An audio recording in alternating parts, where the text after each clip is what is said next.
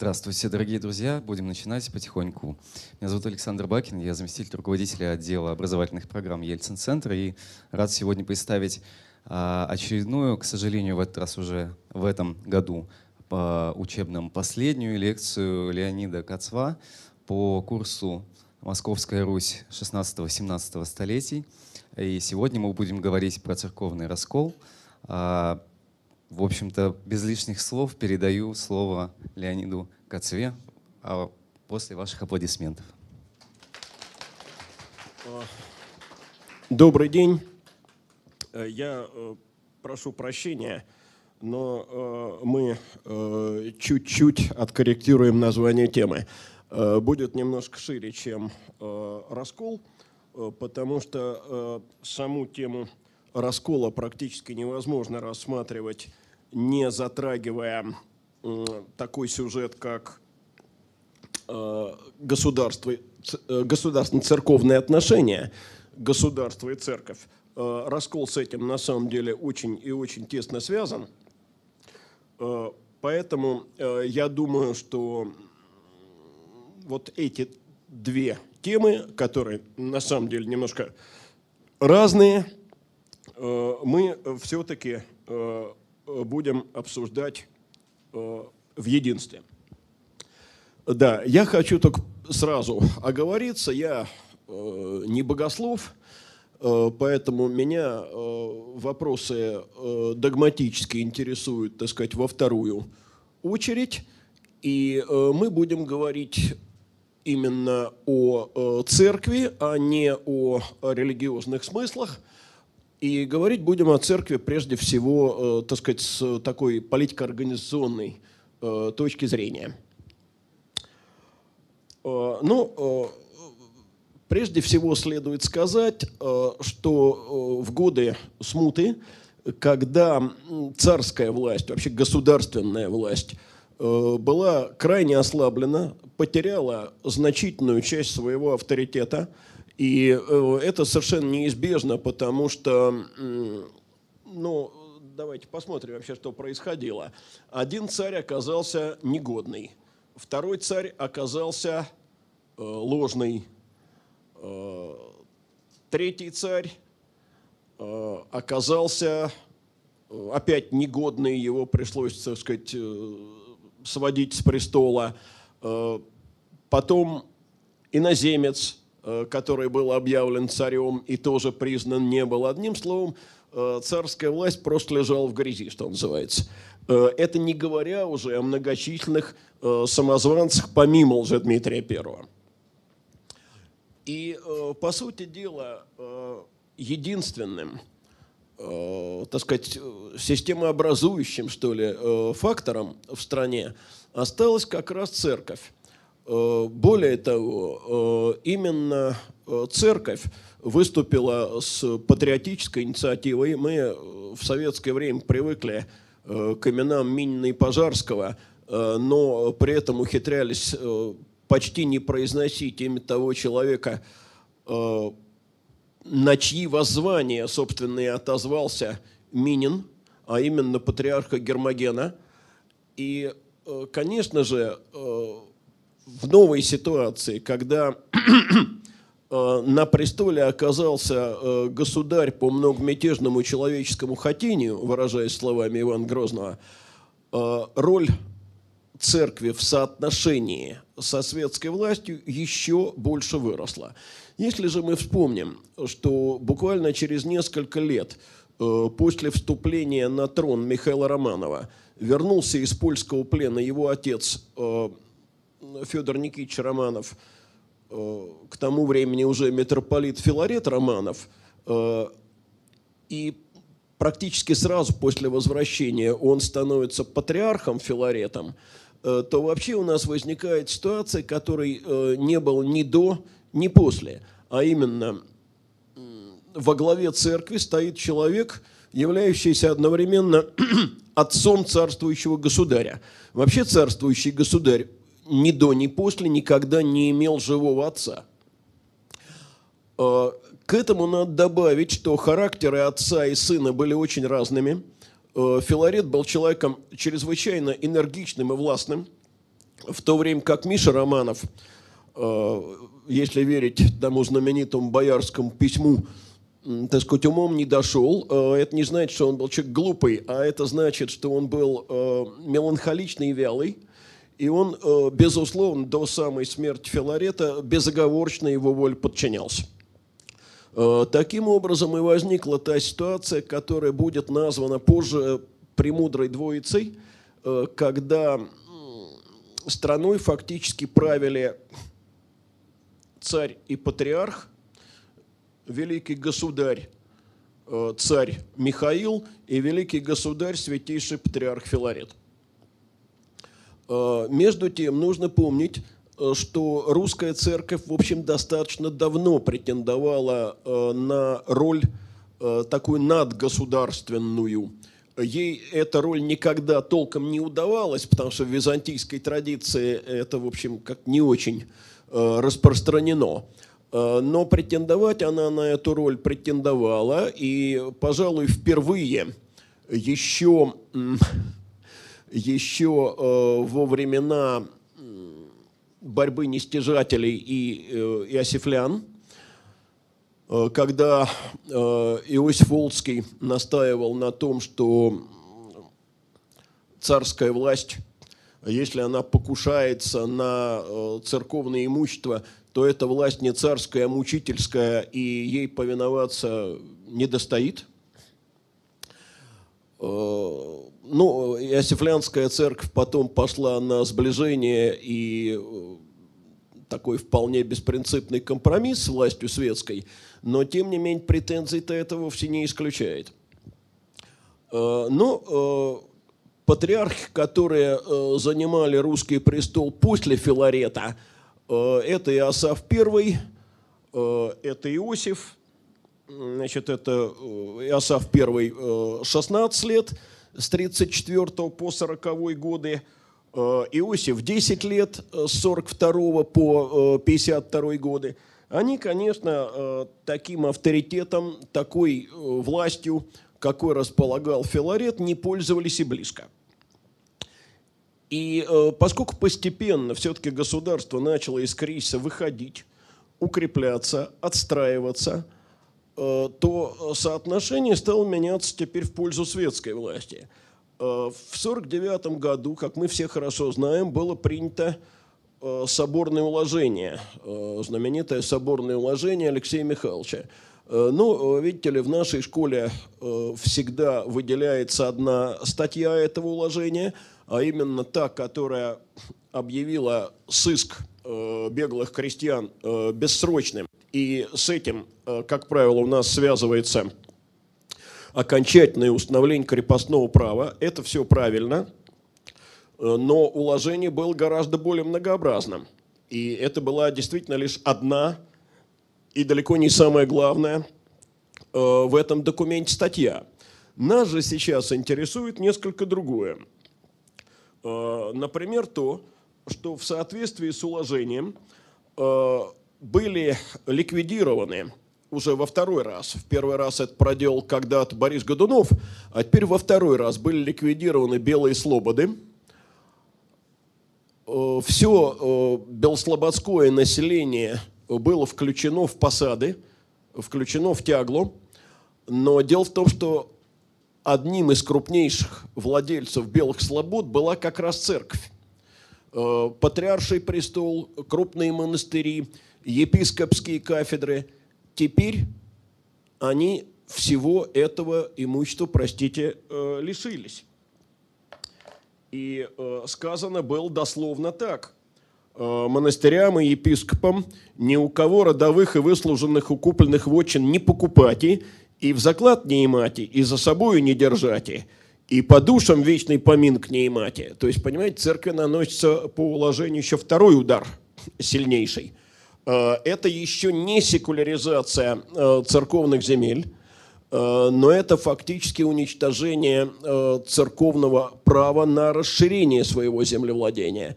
То есть не покупать нельзя вотчин, ни в залог брать, ни во вклады принимать. То есть единственным источником расширения э, церковно-монастырского землевладения теперь становится только царское пожалование.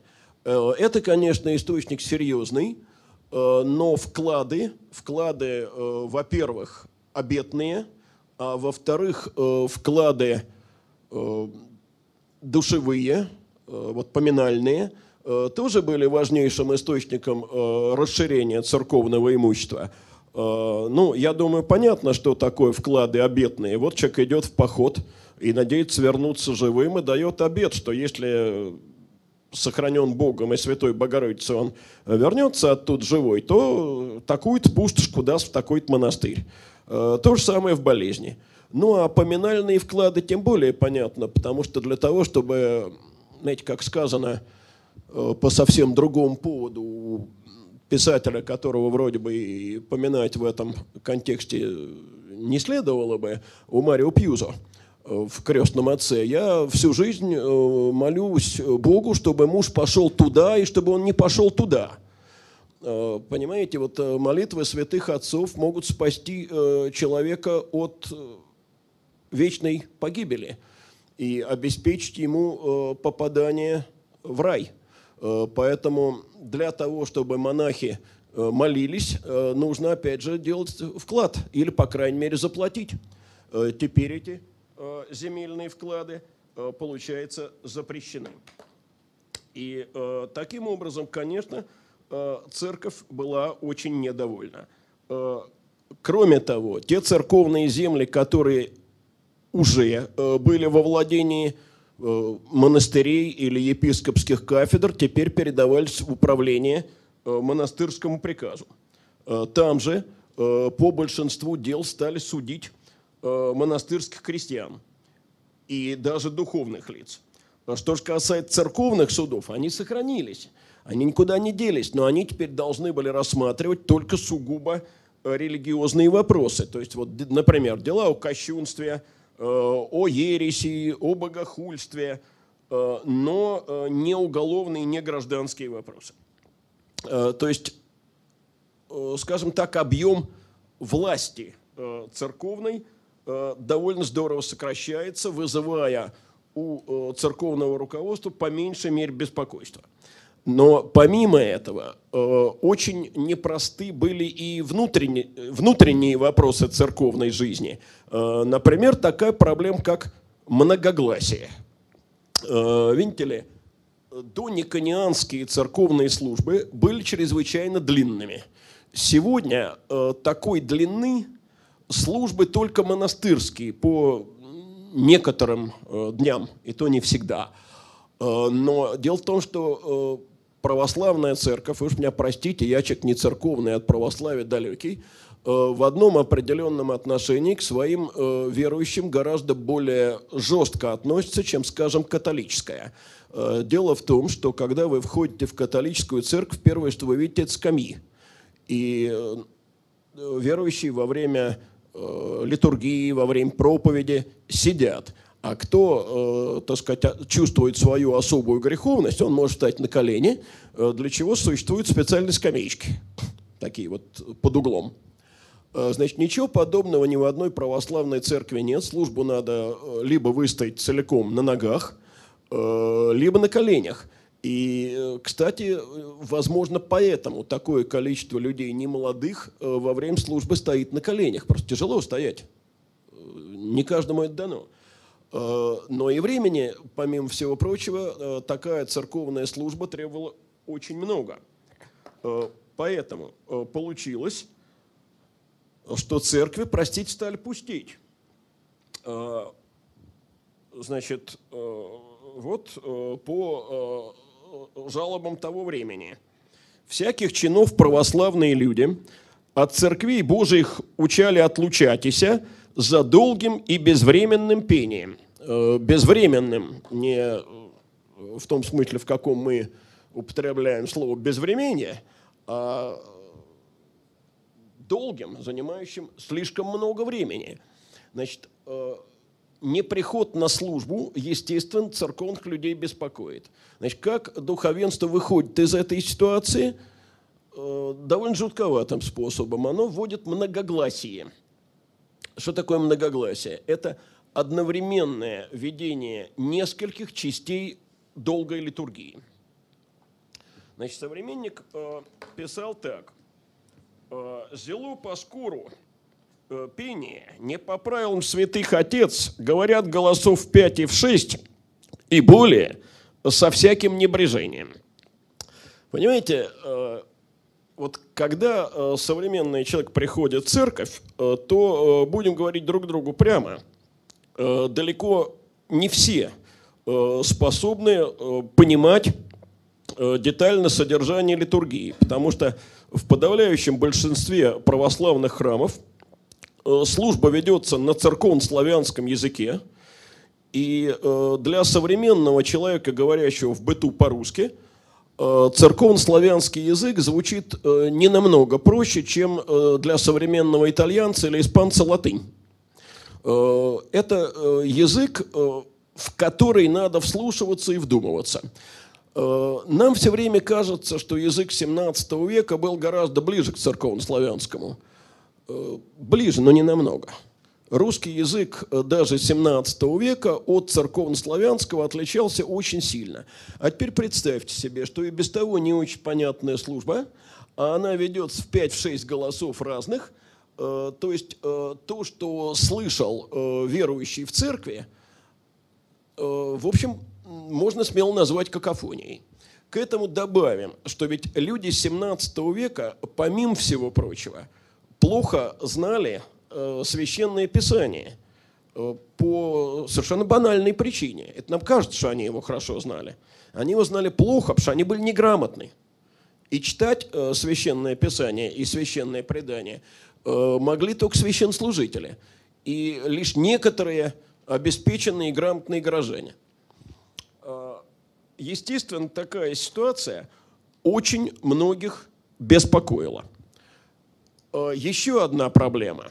А, значит, смотрите, наш главный сегодняшний герой, патриарх Никон, займет патриарший престол в 1652 году.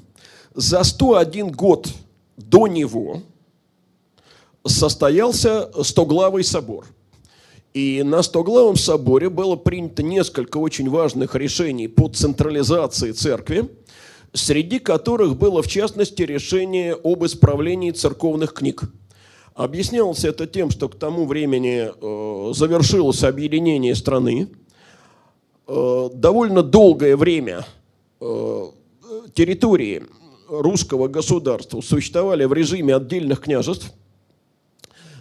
Книги все были рукописные – велась регулярная переписка церковных книг, но, понимаете, проблема состоит в том, что каждый э, рукописный экземпляр книги – это уникальное произведение. Уникальное по почерку, уникальное по миниатюрам, но уникальное еще по одному показателю, а именно по ошибкам и опискам в тексте.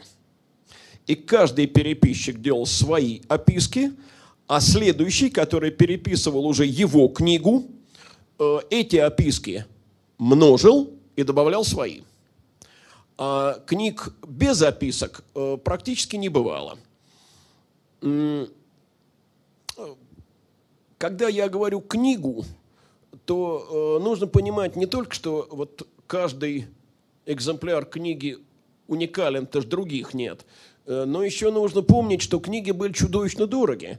Э, я вот очень люблю пример о том, как э, несколько бояр, по-моему, их был человек 7, что ли, могу ошибаться, но что-то около того, э, сделали, сложившись, один общий вклад в монастырь, одно Евангелие. Потому что книга писалась и не один год – Э, это действительно высокое произведение каллиграфического искусства. Плюс это миниатюры, которые выполнялись вручную. Э, плюс это деревянный оклад, обтянутый кожей, украшенный золотым окладом, э, украшенный драгоценными камнями и так далее, и так далее. То есть, понимаете, вот наше сегодняшнее отношение к книге, оно, естественно, совершенно не такое – мы гораздо более небрежны по отношению к книгам, потому что они на такую долгую жизнь в принципе не рассчитаны. И, кстати, это вообще любопытно. Э, пергамент, папирус, бумага, та бумага 16 века, плотная, толстая, современная бумага и, в конце концов, вот это вот устройство. Э, понимаете, чем э, ближе к нашему времени, тем короче жизнь носителя. Э, и вот в результате различия в книгах накопились. Накопились различия в обрядах. Так, минуточку, но Стоглавый собор-то распорядился книги выверить? Распорядился. Именно поэтому, кстати, в следующем году, Э, вот ровно на следующий год после Стоглава, в 1552 э, появляется в Москве первая типография. Э, та самая, которую принято называть анонимной. А еще 12 лет спустя начинает работу уже хорошо нам известная типография Ивана Федорова, которая печатает, конечно, не четью, а именно богослужебную литературу. Но Э, что изменилось к середине 17 века? А изменился объем книгопечатания. И, э, понимаете, когда э, Иван Федоров напечатал свой апостол знаменитый, то есть «Деяния святых апостолов», какой там был тираж? Несколько сотен экземпляров. Значит, обеспечить тиражом этим все российские церкви не говоря уже о частных домах, было совершенно невозможно. Поэтому э, довольно долгое время печатная книга не вытесняла рукописную, а существовала рядом с ней. К тому же первопечатные книги были и дороже, еще дороже рукописных. Э, потому что книгопечатание было дорогим и сложным искусством. Но вот э, к середине 17 века такая возможность стала появляться. Понимаете, если Э, в XVI веке эта задача была поставлена впервые как то, что необходимо сделать, то теперь к этой задаче можно было вернуться, потому что это теперь было, помимо всего прочего, реализуемо. Так вот, этими проблемами как раз и начинает заниматься вовсю так называемый кружок ревнителей древнего благочестия. Кружок возник в Москве Э, вокруг э, чрезвычайно богобоязненного царя Алексея Михайловича э, входят в этот кружок несколько довольно видных церковных деятелей. Ну, например, это царский духовник Степан Ванифатьев, это настоятель одного из самых центральных московских соборов Казанского собора на Красной площади Иван Неронов – Э, входит сюда царский постельничий Чертищев, э, входят несколько провинциальных э, протопопов, и с этим кружком сблизился, приехав в Москву, еще один чрезвычайно важный человек. Но об этом человеке позже, поскольку это, естественно, наш сегодняшний главный герой. Понимаете, но вот э, стало возможно выправить церковные книги, но тогда возникает второй вопрос. Минуточку, а что за образец будем брать? Э, так называемых харатейных списков, харатия, грамота, хартия, то есть вот эти столбцы, их же много, и они разные. Э, это с одной стороны. А с другой стороны, понимаете, совсем еще молодой, э, совсем недавно – Э, в 1945 году вступивший на престол Алексей Михайлович очень мечтает о превращении Москвы в настоящий Третий Рим. Теория Москва, Третий Рим, как мы знаем, возникла еще во времена Василия Третьего. Первый Рим – Подоша из-за ересей, второй Рим – Подоша – из-за Флорентийской унии, Третий Рим Москва стоит вечно, Четвертому Риму не бывать.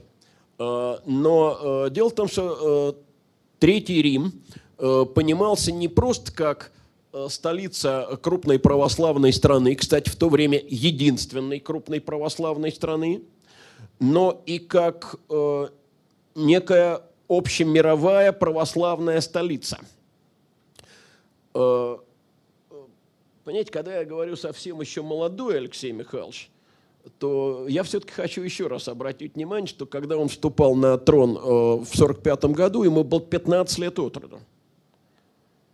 И когда в 1949 в Москву приехал, ну, можно сказать, представитель восточных церквей, Иерусалимский патриарх Паисий, то встречал его, конечно, самодержавный московский государь, но в то же время не будем забывать, что это, в общем, безбородый юноша. Э, очень романтически настроенный. И э, тут-то э, Иерусалимский патриарх и говорит ему о том, что для сближения Москвы с греческим православием необходимо преодолеть многочисленные отличия, которые за столетия – возникли в русском православии по сравнению с греческим. Э, сейчас э, не время обсуждать, э, в какой церкви произошло больше изменений.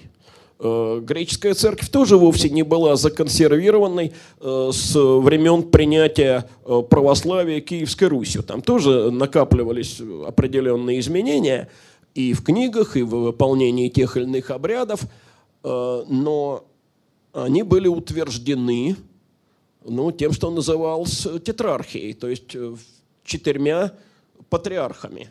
Э, как известно, э, московский патриарх, появившийся с 1589 года, занял пятое место, ну, можно сказать, освободившееся после раскола православия и Западной Церкви в 1054 году. Ведь когда-то считалось Э, что э, церковью управляет Пентархия. Рим, э, Константинополь, Александрия, Антиохия, Иерусалим. Но после того, как Константинополь и Рим взаимно подвергли друг друга анафеме, соответственно, это вакантное место возникло, только оно возникло не как первое, и даже не как третье, на которое Москва претендовала, а все-таки как пятое. Значит, э, для Алексея Михайловича, видимо, особого сомнения не было. Исправлять надо э, обряды и книги э, по греческим образцам. А вот для русского духовенства, думаю, сомнения были и не маленькие. Дело в том, что греческую церковь издавна, вот к тому времени, о котором мы говорим, издавна, с 40-х годов 15 века – считали э, в Москве испроказившейся. Э, дело в том, что 1439 год Флорентийская уния, э, в соответствии с которой Константинопольская церковь подчинилась Риму, да, она оставила большую часть своих обрядов, но она готова была подчиниться Риму и в организационном, и в догматическом смысле – этого не случилось в итоге, потому что никакой помощи против турок э, Константинополь тогда так и не получил. Э, в 1453 году э, пал. Значит, все, теперь уже все древние патриархаты оказались под властью мусульман, и помощи Запада так и не пришло. Но для Москвы само падение Константинополя тоже ведь объяснялось именно Флорентийской унией. Потому что э, иначе Бог не попустил бы такого торжества агарян над э, православными. Ну вот, э, отказались от православия, пошли на поклон схизматикам. Вот результат. Поэтому теперь править древние книги по греческим образцам было, в общем, затеей во многом сомнительной. И для этого э, нужен был, я бы сказал, авторитетный, харизматичный лидер, э, которым сам Алексей Михайлович и по молодости, и по своему все-таки несвященному сану э, выступать никак не мог. И вот таким-то лидером и оказывается Никон. Э, несколько слов о его биографии до того. Э, биография, надо сказать, чрезвычайно необычная. Никон происходил из э, самых, что ни на есть, низов. Он родился в семье мордовского крестьянина, э, стал, э, получив, видимо, какое-то образование, э, приходским священником, был, естественно, женат, были у него дети, сыновья. И если бы не случившаяся беда, то, наверное, мы об этом человеке так ничего бы и не знали, так бы он и остался Никитой Миновым, и никакого Никона так и не появилось бы. Но беда пришла, пришла внезапно. Э, это не такое редкое по тем временам было явление. Э, у него от поразившей э, село болезни умерли разом в одночасье все дети. И Никон принял это как знак свыше – он уговорил жену, что им надо обоим оставить мирскую жизнь и э, постричься в монахи. Сам он ушел в самый, по тем временам, отдаленный Соловецкий монастырь, э, подвязался в самом суровом из соловецких скитов, в Анзерском скиту. Э, там, видимо, проявил себя и через несколько лет стал э, настоятелем э, находившегося на материке, но тоже на севере, Кожеезерского монастыря. Кожеезерского, то есть находящегося на Кожеозере. Ну вот смотрите, было Никону в момент пострижения в монахи 30 лет. Это был 1635 или, может быть, 36 годы, потому что э, родился Никон э, в 1605 году. Э, обратим внимание, Никон родился в пятом году, Алексей Михайлович в 30-м. То есть у них э, разница в возрасте как раз поколение. Э, в Москве э, Никон появляется в первый раз в 1646 году. Э, приехал он сюда по каким-то монастырским делам. Э, здесь, э, насколько я понимаю, сблизился с кружком ревнителей. Через ревнителей познакомился с молодым царем, очень ему понравился – оказал на него серьезное влияние. А, понимаете, Алексей Михайлович вообще склонен был прислоняться к людям постарше. Э, ну, первый такой человек – это его дядька, э, печально известный Борис Иванович Морозов, э, который после московского соляного бунта вынужден был год скрываться в Кирилл-Белозерском монастыре, Э, после этого был возвращен, э, влиянием продолжал пользоваться, но на первые роли больше не претендовал никогда, поскольку испуган был на всю жизнь. Э, потому что ведь московский люд требовал его выдачи. И двух его подручников выдали таки. Плещеева и Траханиотова. Плещеева толпа просто разорвала в куски, а Траханиотов успел бежать, его вернули – Э, вывели на площадь, и палач ему на потеху толпе отрубил голову. Э, так что Борису Ивановичу было чего испугаться.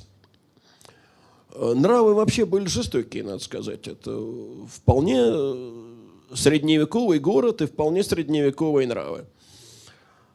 Так вот, вторым таким человеком становится Никон. Алексей Михайлович его в письмах называет особенным, то есть особенным, первостатейным другом – но это, конечно, понимаете, отношение, э, вот, несмотря на то, что Алексей Михайлович самодержавный государь, это все равно отношение старшего и младшего.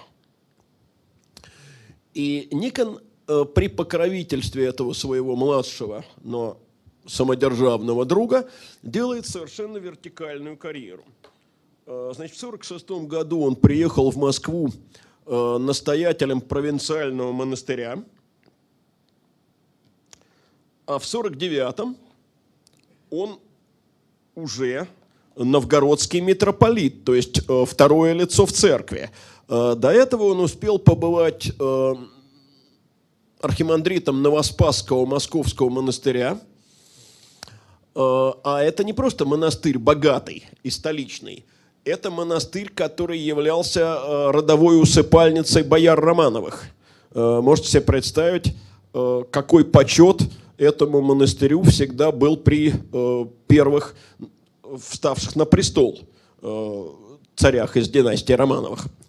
Ну и, наконец, в 1952 году, после смерти патриарха Иосифа, Э, Никон становится патриархом всея Руси. То есть, понимаете, 6 лет. За 6 лет от провинциального игумена до патриарха всея Руси. И положение, которого добился Никон, э, пожалуй, соответствовало положению, которого в свое время добился Филарет. Э, Никона также именуют великим государем. Епифаний Славенецкий пишет о том, Э, что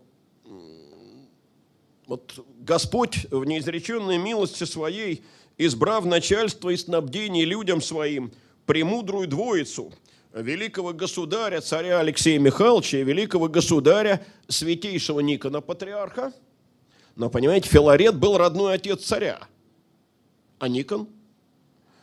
Э, но Никон, в отличие от Филарета, под все это подводит – серьезную идеологическую базу. Священство от самого Бога, и древнее, и нынешнее, а не от царей. Священство всюду есть причестнейшее царство. Понимаете, вот этот э, лозунг э, «священство при более царства есть» э, это очень и очень э, серьезная заявка э, на э, такую власть, Э, которой никогда ни один патриарх э, и вообще церковный предстоятель не пользовался. И вот Никон-то э, полностью поддержал идею Алексея Михайловича, а может быть даже не столько он поддержал идею Алексея Михайловича, сколько ему эту идею и внушил, что все исправление обрядов и книг надо, конечно, вести по греческим образцам. Более того, понимаете, вот если для Алексея Михайловича Э, была задача Москва, Третий Рим, то э, Никон достаточно четко продемонстрировал другую задачу. Москва, Второй Иерусалим. Э, Рим – это политический смысл. Рим – это столица великой христианской державы. Иерусалим – нет – Иерусалим – от места пребывания благодати Божией. Э, понимаете, если вы приедете в подмосковный э, Воскресенский Новоиерусалимский монастырь, э, то первое, что вам бросится в глаза на любой экскурсии, будут все время звучать палестинские топонимы, иерусалимские топонимы. Река Истра, на которой стоит в монастырь, в пределах монастырских владений, переименована в Иордан – Э, монастырские башни называются так же, э, как э, называются башни старого города Иерусалима. Вот я с полгода назад последний раз был в Воскресенском Новоиерусалимском монастыре. Он сейчас прошел мощнейшую реставрацию, полностью открыт собор, он внешне, если вы посмотрите на него снаружи, совершенно ничем не напоминает э, храм гроба Господня в Иерусалиме. Э, там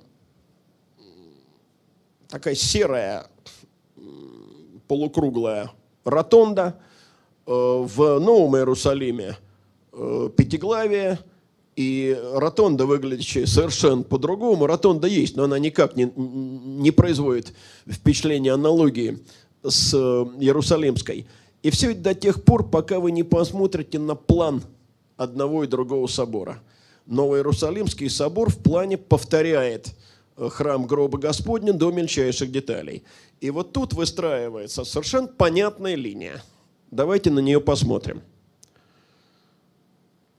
Земная жизнь Иисуса проходит, как известно, в Палестине. От Вифлеема от храма Рождества до Иерусалима до храма гроба. А собор Иерусалимского монастыря называется Воскресенским. Э, то есть, понимаете, а воскресение Христово символическое – это Москва, это подмосковный монастырь. Э, Христос во славе воскресает здесь. Э, собственно, слава Его, православие здесь. Вот какую претензию Никон тем самым демонстрирует. Вообще для тех присутствующих, которые ну, так сказать, далеки от церковной символики, я скажу, что почти всегда церковная архитектура имеет, ну, в любом монастыре, очень глубокое символическое значение.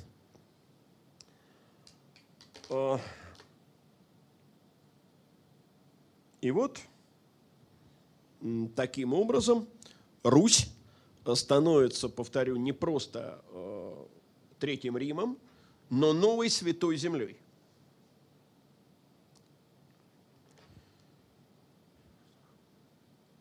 В 52 году Никон стал патриархом, в 53-м начата реформа.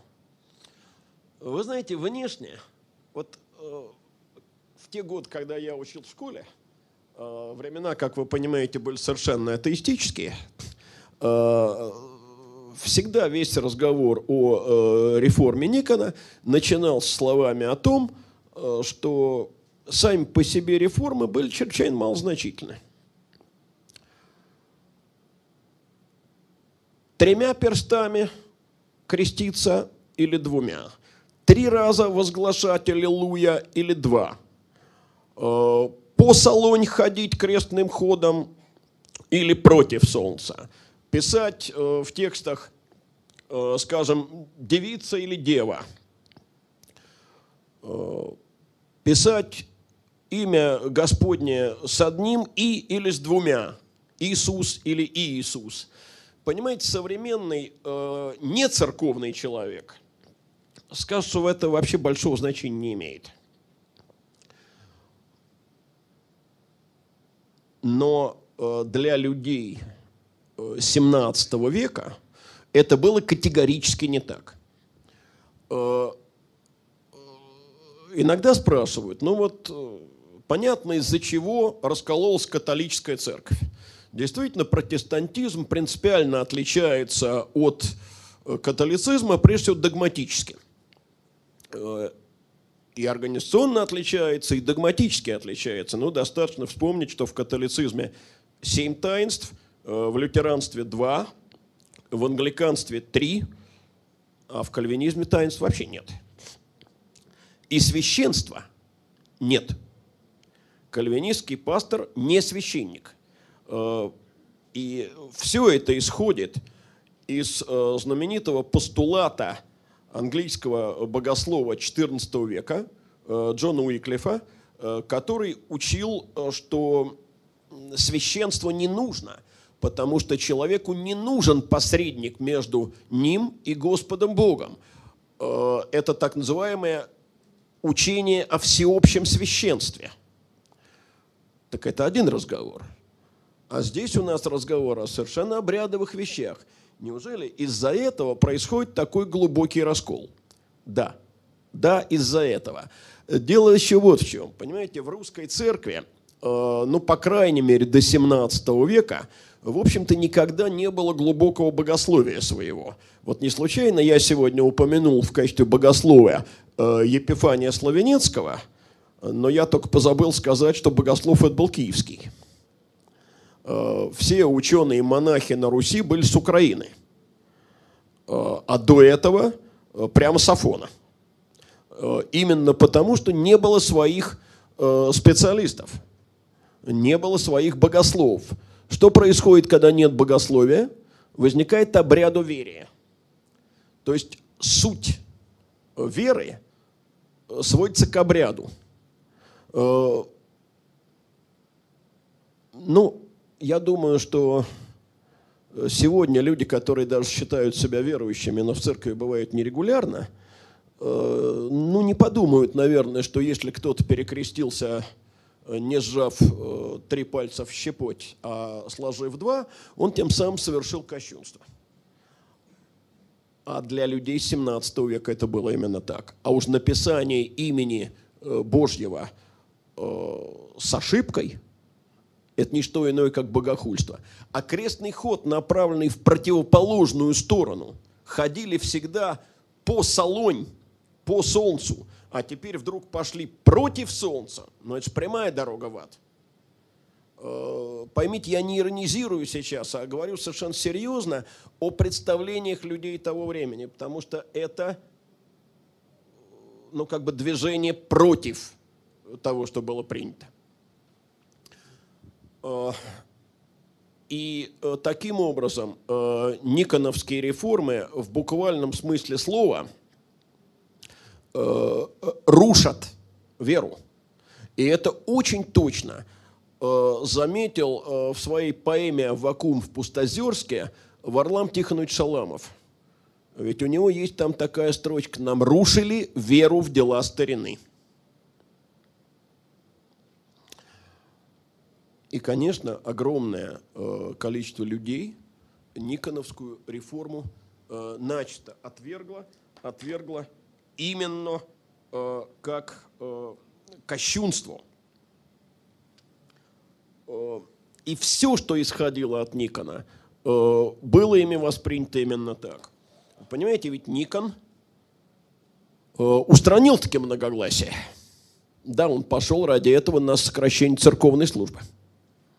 Но многогласие устранил. Никон запретил нового письма иконы,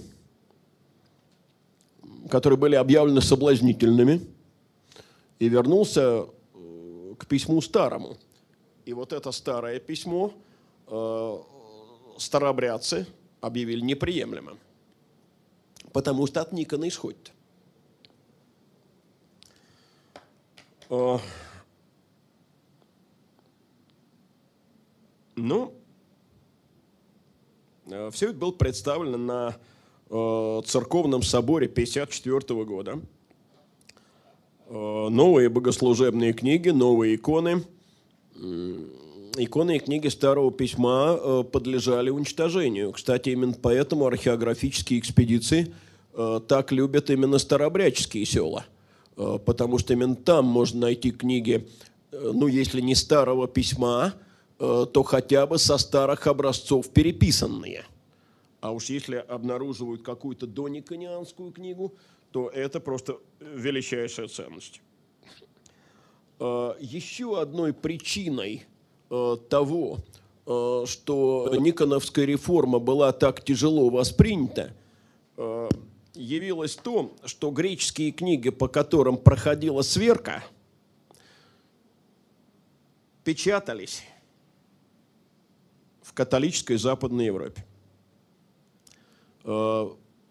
Понимаете, все-таки Константинополь был под властью Магометан. Э, печатать там э, богослужебную православную литературу было не всегда возможно. И э, греки печатали эти книги в Италии. И вот тут сразу же начиналось подозрение в том, что уж католики-то еретики позаботились, конечно, о том, чтобы через эти книги ввести на Руси латынство. И вот самыми яростными, самыми непримиримыми э, врагами Никона оказались его бывшие друзья из числа э, ревнителей древнего благочестия. Э, это и Иван Неронов, и, конечно, в первую очередь это Авакум. Знаменитый Авакум Петров, человек страшно тяжелого, на самом деле, характера, Э, упорный, э, бесстрашный, э, беспощадный и, безусловно, фанатичный. Надо сказать, что Авакум ведь тоже был близок к Алексею Михайловичу. И конфликт между ними произошел после того, как Авакум обвинил Никона в ереси, и соответствующее письмо – адресовал э, царю Алексею. Но Алексей Михайлович э, был э, понимаете, помимо всего прочего, человеком добродушным. И он не позволил Никону Аввакума расстричь. Ссылка, да, а растряжения нет. Ссылка оказалась тяжелой. Тобольск, Якутск, Енисейск, Нерчинск. Все это пешком. Э, пешком, э, по льду, э, по тайге, по горам. В пути потерял детей. Оба сына умерли. Описал все это в житии. Кстати, житие Авакума, как, наверное, все понимают, это новый жанр русской литературы. Это первая автобиография – Э, больше того, он ее дерзновенно называет «житие», э, потому что вообще житие может быть только святого, а тут э, житие живого человека, да еще им самим написанное.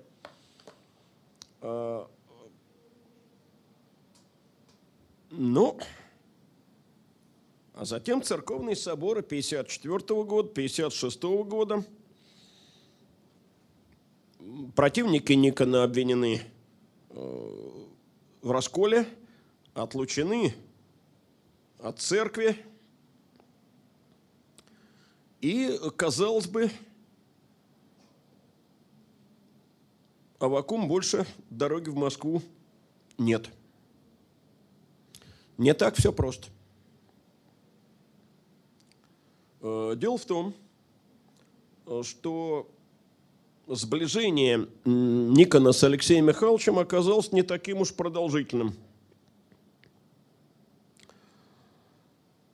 Э, во многом это связано с личным развитием характеров. Понимаете, когда-то на лекции об Иване Грозном я говорил, что царь взрослел, а его наставники из числа э, членов избранной Рады этого не заметили – он так и оставался для них э, нуждающимся в наставлениях юнцом. И в конце концов он взорвался. Э, нечто подобное, э, по-видимому, произошло и между Никоном и Алексеем Михайловичем. Правда, если у царя, у царя Ивана это был, так сказать, личный взрыв накопившегося недовольства – то э, поссорить Алексея Михайловича с Никоном нашлось чрезвычайно много охотников. Из числа окружавших царя бояр прежде всего. Э, царю внушали, что царь, так сказать, допускает патриарха становиться вровень с собой, что Никон возгордился, что он требует от бояры спрашивать не только царского, но и патриаршего соизволения. А, и постепенно Алексей Михайлович, видимо, стал тяготиться.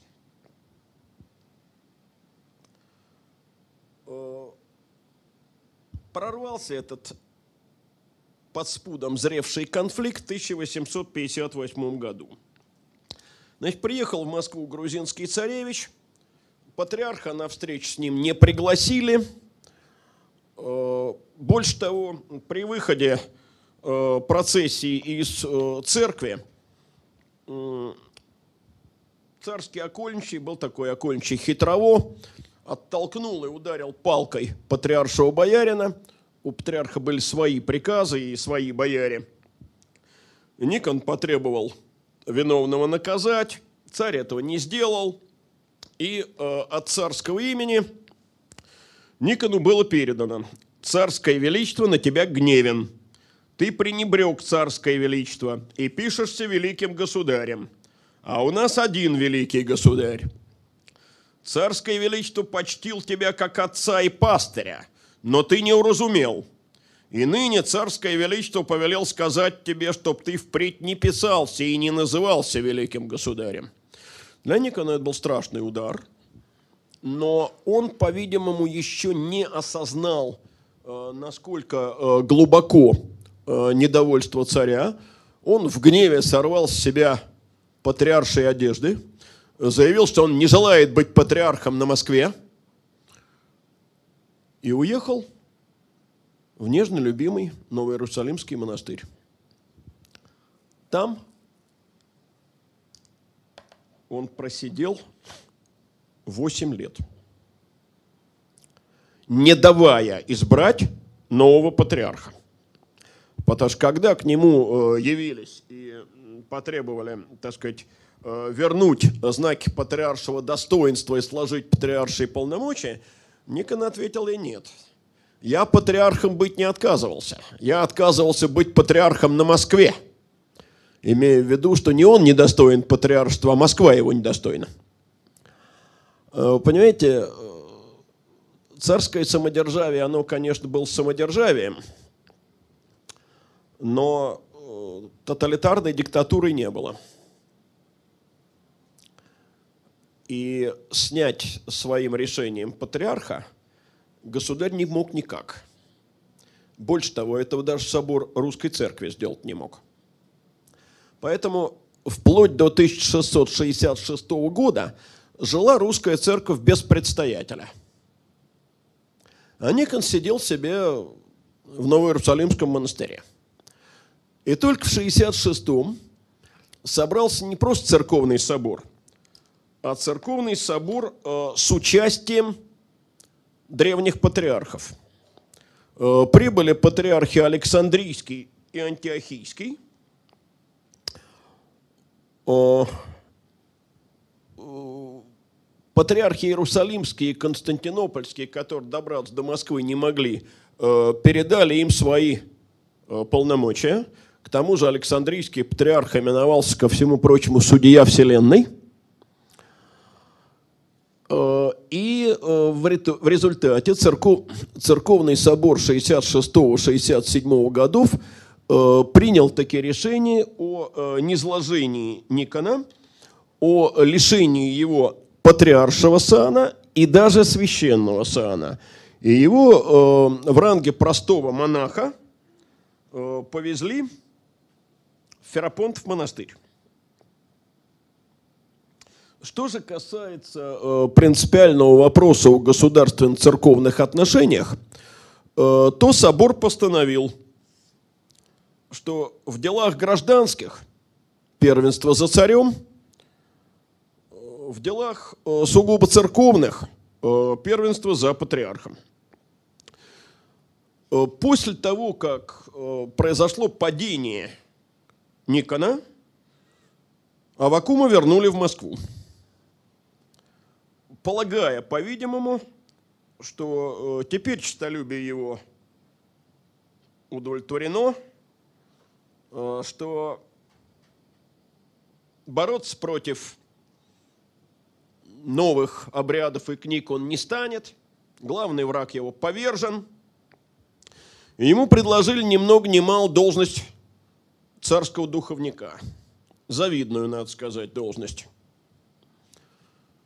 Авакум ответил э, требованием отменить никонианские нововведения и вернуться к старой вере. После этого его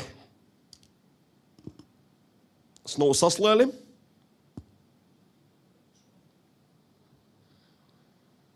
А на собор привезли, потому что приглашали-то его еще когда Никон сидел, не соглашаясь расстаться со знаком патриаршего достоинства в Новом Иерусалиме. Вот его привезли на собор, на тот самый собор, где не извергли Никона.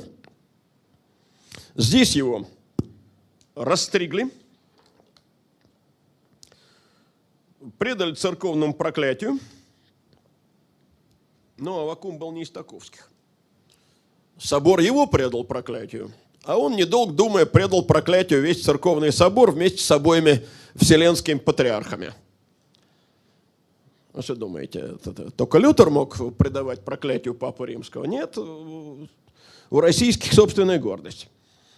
Э, темперамент у Авакума был примерно такой же. Значит, в 1967 году его вместе с ближайшими его единомышленниками Билькнутом и сослали на вечное житие в Пустозерск. Э, а вот дальнейшее, вот то, что я сейчас скажу, это для меня самого загадка. Я не знаю, почему так произошло. Но э, с подвижником Авакума э, были такие попы Лазарь и Епифаний. Им в дополнение к кнуту урезали языки и отрубили пальцы на правой руке. А с Авакумом это не сделали. Хотя, казалось бы, вот уж кому надо было э, с позиции тогдашней официальной власти рубить пальцы на правой руке, чтобы не писал ничего. И урезать язык, чтобы не диктовал. А дальше 14 лет в яме, в земляной тюрьме. Именно там было написано «Житие». Именно там были написаны э, многочисленные послания и письма. Именно там э, Авакум пишет об Алексее Михайловиче как об отщепенце, то есть о человеке отпавшем, отщепившемся от православной веры, который много мучительства сотворил и крови неповинные реки протекли. Вот поди пойми, почему его не лишили возможности писать, а его сподвижников далеко не столь э, талантливых э, в стилистике – лишили такой возможности. В 1982 году Авакум пишет уже новому царю, царю Федору Алексеевичу. Э, пишет письмо, которое было признано великими на царский дом хулами. И по государеву указу Авакума вместе с его соузниками заживо сжигают в срубе. Это к вопросу о той э, инквизиции и о том аутодафе, которого якобы на Руси никогда не было. Но своего главного врага Авакум пережил. Никона он пережил. Э, Никона отвезли, я повторяю, в Ферапонтов монастырь.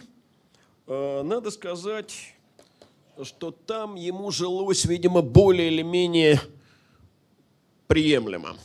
Если вы когда-нибудь будете в Ферапонтовом монастыре, это Вологодская область, э, там вам покажут палаты Никона в надвратной церкви,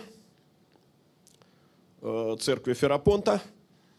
Там вам покажут насыпанный на островке ну, метрах в 50, наверное, от берега, вернее, насыпанный специально метрах в 50 от берега островок, а на нем крест. Э, на этот э, островок Никон уезжал для того, чтобы в уединении молиться. Э, понимаете, монастырские власти поступали мудро. Сегодня узник, а Бог его знает, кто он будет завтра. Но не получилось.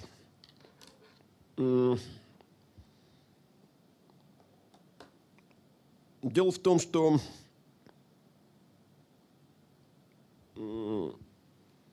Никона э, в 1976 году э, перевели э, в Кирилл Белозерский монастырь. Правда, этому предшествовал эпизод, который очень неплохо его характеризует. Он вообще жаловался на свое житье в Ферапонтовом монастыре с самого начала. Писал, что болен, наг, босс – со всякой нужды келейной и недостатков оцинжел, руки больны, на глазах бельма, ноги пухнут, приставы ничего не продать, не купить не дают, милости просить не у кого. Алексей Михайлович милостивился, разрешил ему как раз тогда выходить э, из кельи, э, читать э, книги. Ну, тогда этот островок был насыпан. А перед смертью Алексей Михайлович завещал сыну просить у опального патриарха прощения. Федор Алексеевич вступил на престол ведь тоже мальчиком, 14 лет. Первые Романовы вступали на престол, будут все моложе и моложе. Петр так вообще десятилетний. Письмо в Ферапонтов монастырь привезли.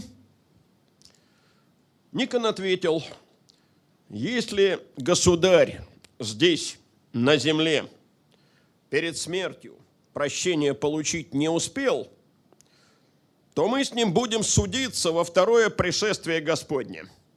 По заповеди Христовой я его прощаю, и Бог его простит. А на письме прощения не дам. Понимаете, вот э, это были люди непреклонной воли.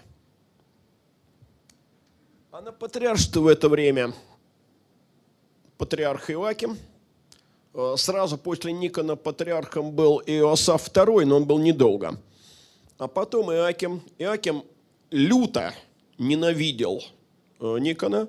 Именно он настоял на его переводе из Ферапонтового монастыря в Кирилл-Белозерский, где заключение стало совсем тяжелым. В 1981 году, когда уже было Федору Алексеевичу 20 лет, и когда он, по-видимому, стал проявлять самостоятельность, он приказал Никона вернуть в Новый Иерусалимский монастырь.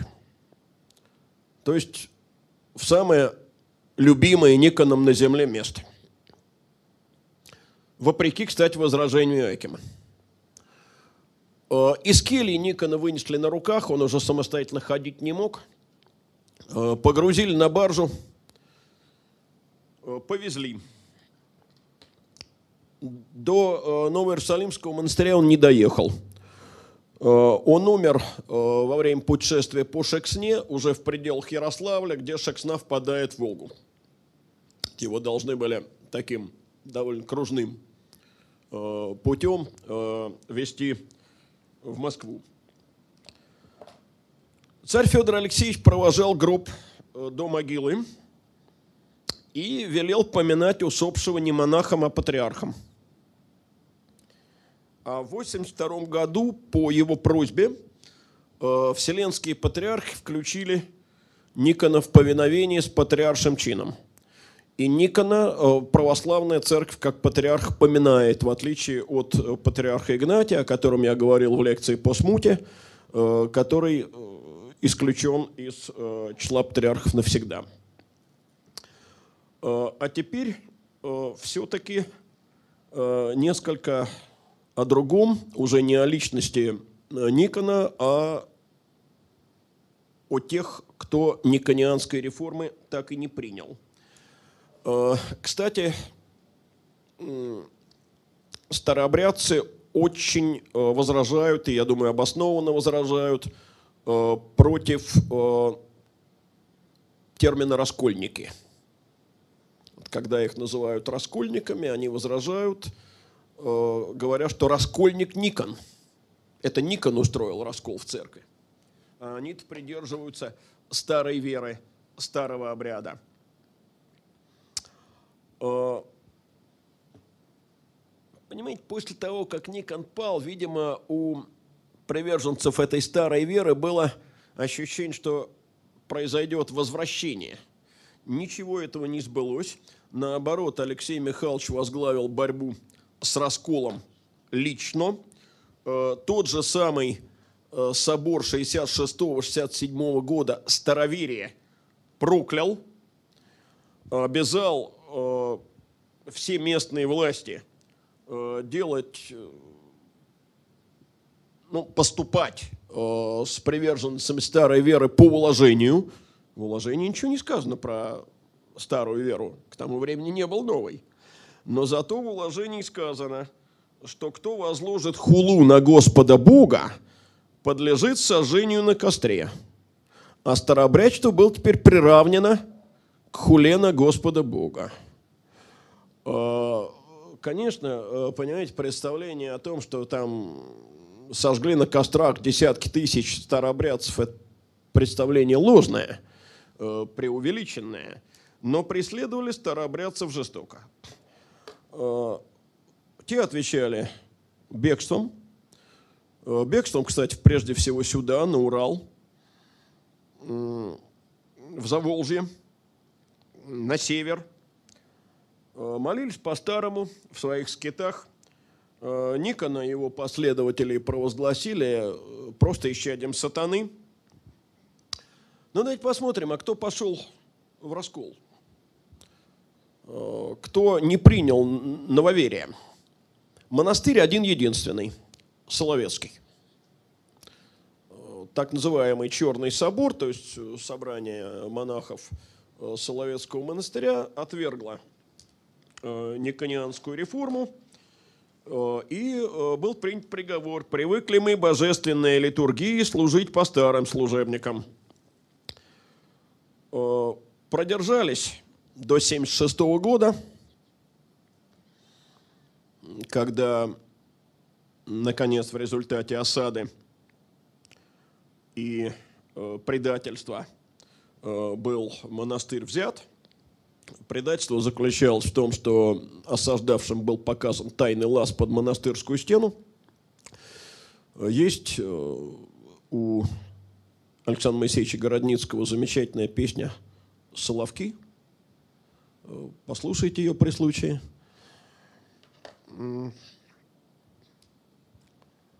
Есть там такие строки государь у нас помазанник Божий, никогда он быть неправым не может. Надо сказать, актуально это во все века э, на нашей родине. Э, но э, штурм был такой, что из 500 монахов и послушников, которые монастырь защищали, уцелели 60. Остальные были перебиты.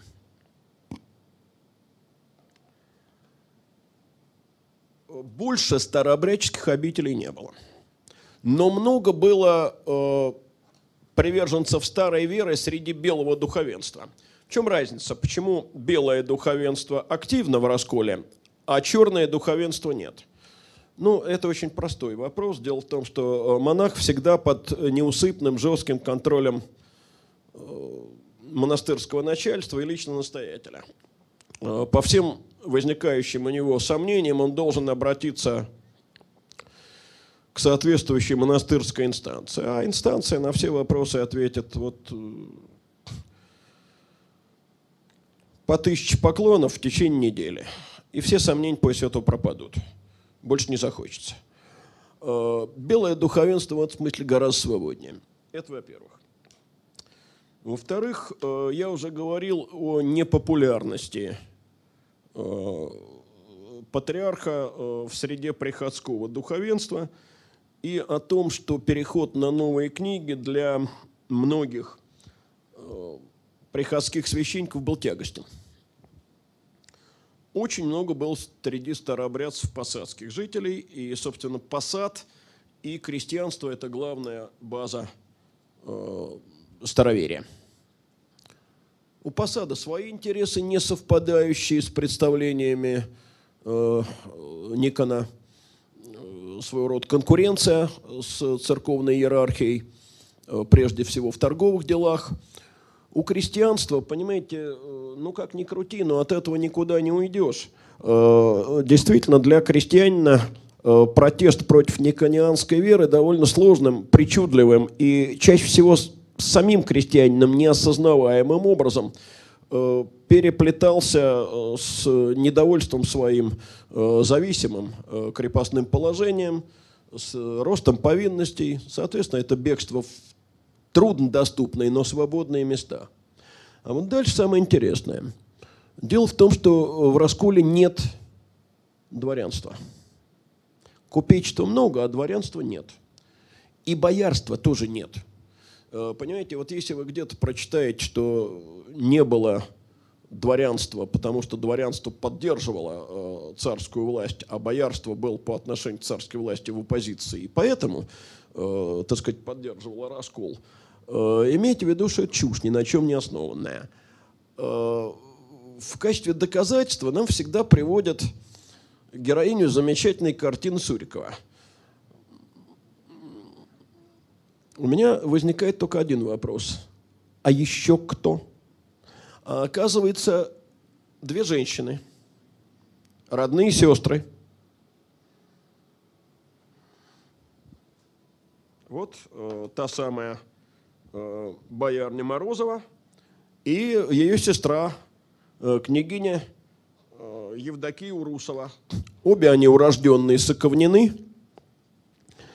Можно на основании позиции двух вдов делать вывод о позиции социальной группы. Я бы поостерегся. никаких других бояр, причастных к расколу, не имеется в наличии. Э, э, главная фигура в этой паре, конечно, Морозова. Э, дело в том, что у этой женщины, помимо всего прочего, были совершенно неограниченные финансовые возможности. Неоднократно сегодня поминавшемуся Борису Ивановичу Морозову, она была близкой свойственницей. Она вдова его родного брата Глеба. Муж умер, деверь умер, к тому же, насколько я понимаю, пережив э, жену, родную сестру э, царицы Марии Ильиничны. Морозов ведь э, неплохо организовал, так сказать, семейно-брачные дела и свои, и государя. Он женил Алексея Михайловича на дочери своего подручника Ильи Даниловича Милославского, а сам женился на ее сестре. Но ну, у Алексея Михайловича это был брак по горячей, нежнейшей любви, а у Морозова там брак плохой получился. Современники говорили, что вместо детей у них э, появилось только взаимное озлобление, и э, жена познакомилась с плеткой толщиной в палец. Э, вот. Так что после смерти и Глеба Морозова, и Бориса Морозова Феодосия распоряжалась гигантскими средствами, которые, в общем, довольно щедро тратила на нужды старообрядчества. Ну, как это для нее кончилось, мы знаем. В 1974 году сестры арестованы, э, подвергнуты пытке кнутом на дыбе, э, заключены в Боровский острог, и в 1975 году э, умерли. Могло бы дело это и смертной казнью кончиться, но вступилась сестра Алексея Михайловича царевна Ирина – Э, кого еще нет совсем в расколе? Иерархов. Вернее, один был. Э, новую веру не принял э, епископ Павел Коломенский. Но он как-то очень быстро умер, рукоположить нового епископа не успел. В итоге в старообрядчестве не оказалось епископов. А это трагедия. Это означает, что не будет новых священников. И вот тут постепенно старообрядчество разделилось на два направления, одно из которых принято называть беглопоповским или иногда просто поповским, а второе беспоповским.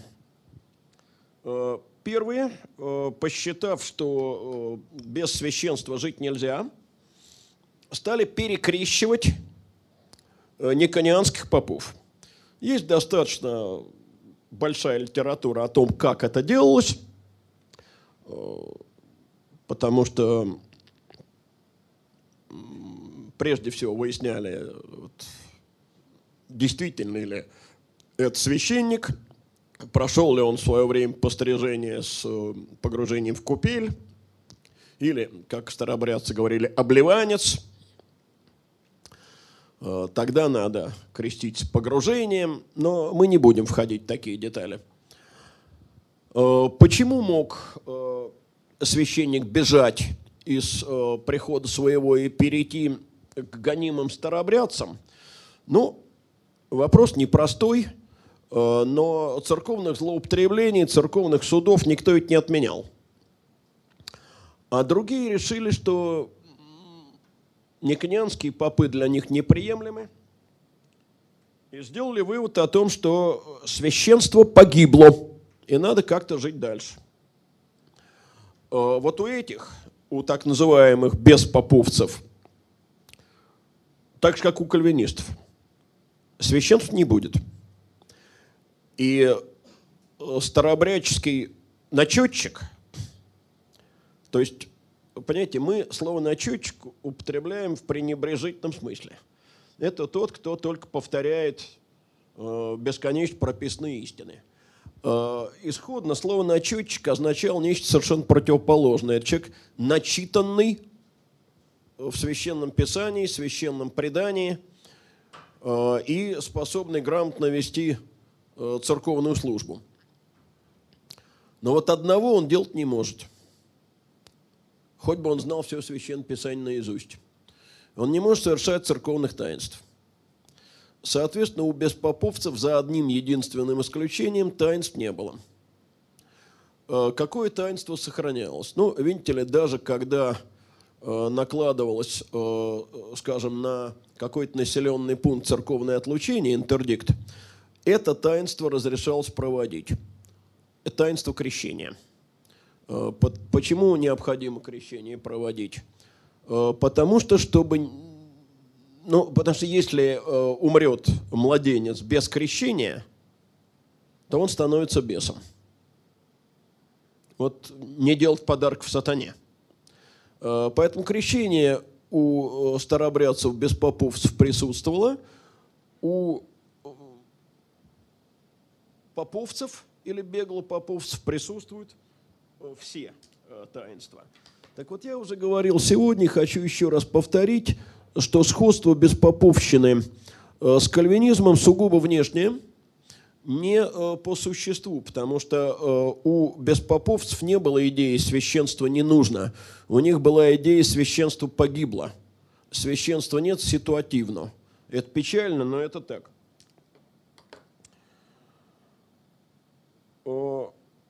Разделилось старобрячество на множество направлений и согласий. Э, в особенности, конечно, э, беспоповщина, потому что у нее нет иерархии, и она неизбежно должна разделиться по э, каким-то спорным вопросам. Но именно беспоповцы были, пожалуй, наиболее решительные и последовательные.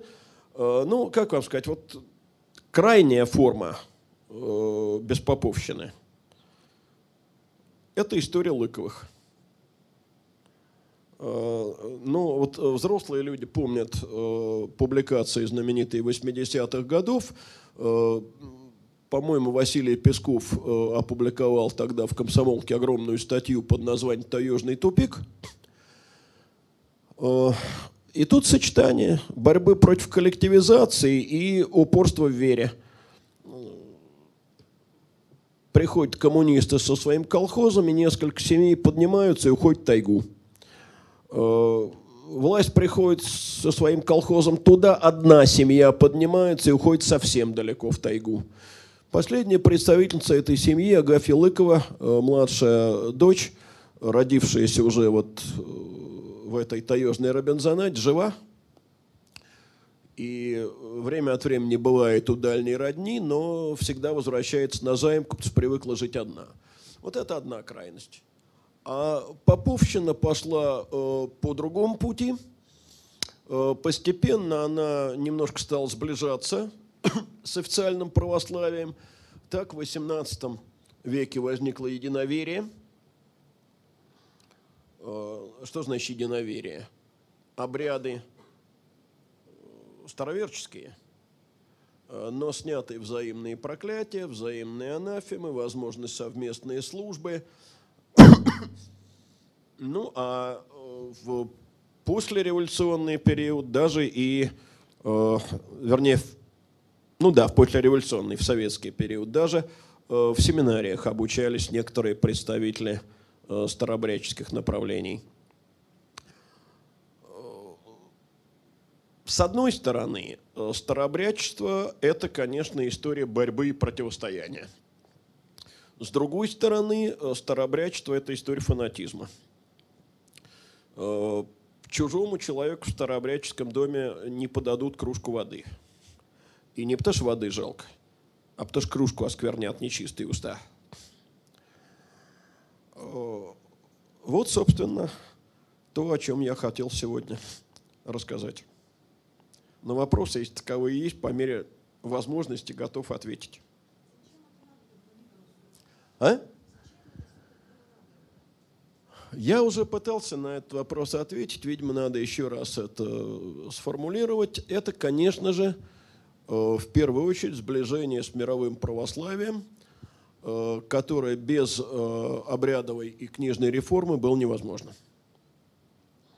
А все-таки, понимаете, нельзя не сказать, что претензии русского православия на лидирующее положение в мире – Э, ну, мы не будем сейчас обсуждать, насколько они обоснованы духовно, э, но они, конечно, имели под собой очень серьезные материальные обоснования, потому что ну, это действительно была единственная крупная православная держава. Э, все четыре патриархата под властью турок. Грузия православная в изоляции и тоже в окружении мусульман. И Россия, конечно, воспринимала себя как опору э, так сказать, православия мирового и очень хотел быть лидером. Хотел, хотение не оставлено до сих пор. Недавний э, конфликт э, московского и константинопольского патриархатов, я думаю, всем памятен и не исчерпан.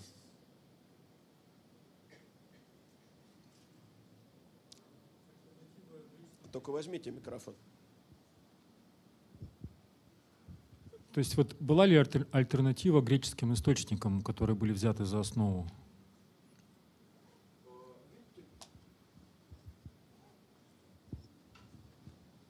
Я думаю, что, э, вероятно, какая-то альтернатива была. Можно было, э, так сказать, собирать собор, можно было договариваться, можно было э, что-то менять, а что-то так сказать, оставлять. Может быть, как-то можно было договариваться и э, с греческими э, церквами, но все-таки не надо забывать, что религиозный человек тем и отличается от э, человека нерелигиозного, что он не может не быть уверен в собственной правоте. Вот это характерная черта всякого монотеизма. Наша вера правая, а другой быть не может – понимаете, э, политеист, э, он понимает, что вот у них есть свой бог, у нас свой бог, мы чужих богов не трогаем, и вы нашу, наших богов не замайте. Но и иудаизму, и христианству во всех его изводах, и исламу присущ колоссальный фанатизм – и обратить внимание, э, вот э, самая молодая из трех авраамических религий, ислам, да, э, с каким увлечением, вот иначе сказать не могу, приверженцы этой религии режут не христиан, а таких же мусульман, но только шииты суннитов, а суннит шиитов. Мир как на это не очень обращает внимания – но мир вообще, я имею в виду европейский, американский, западный так называемый мир, включая сюда и Россию, э, вообще склонен э, смотреть на то, что происходит внутри мусульманского мира или, скажем, в Африке, э, как на внутренние разборки дикарей. Понимаете, так сказать, любой европейский конфликт обсуждается и обсуждается, а, скажем, конголезская война с пятью миллионами жертв, кому она вообще известна? А это было совсем недавно, в начале нулевых. Там примерно 5 э, миллионов 100 тысяч погибших. Один из самых кровопролитных конфликтов со времен Второй мировой. Но, может быть, только Корейской войне уступит. Понимаете, об арабо-израильском конфликте не слышал только слепо-глухонемой. А о том, что в Ирано-Иракской войне так сказать, друзья мусульмане положили миллион с обеих сторон, что много об этом говорят и пишут. Да, да положили и положили, что с них взять. Понимаете, вот это такой, э, в общем-то, порочный подход. Э, так сказать, люди есть люди. Но таково привычное восприятие. Э, то есть я еще раз повторю, что религиозным конфликтам свойственен э, колоссальный уровень фанатизма. И удивляться тому, что из-за вещей с нашей точки зрения несущественных э, люди изничтожают друг друга, э, увы, не приходится.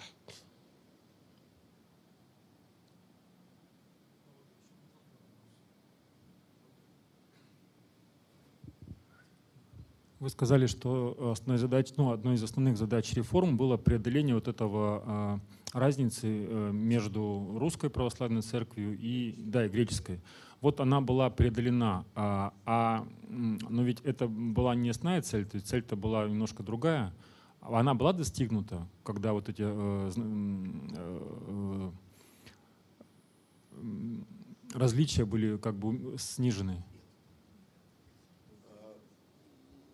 Понимаете, превращение э, в третий мир, это в третий Рим, простите, в третий Рим, это, конечно, был некий несбыточный мираж, э, такой же несбыточный мираж, как в XVIII веке лозунг э, «Крест на Святую Софию».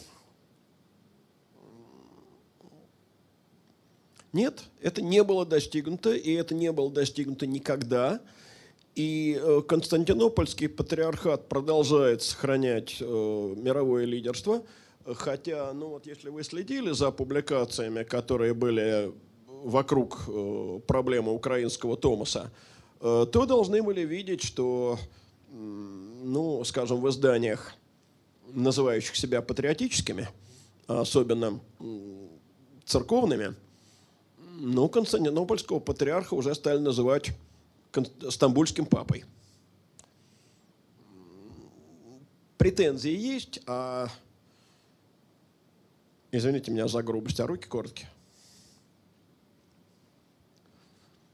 Давайте заканчивать. Спасибо.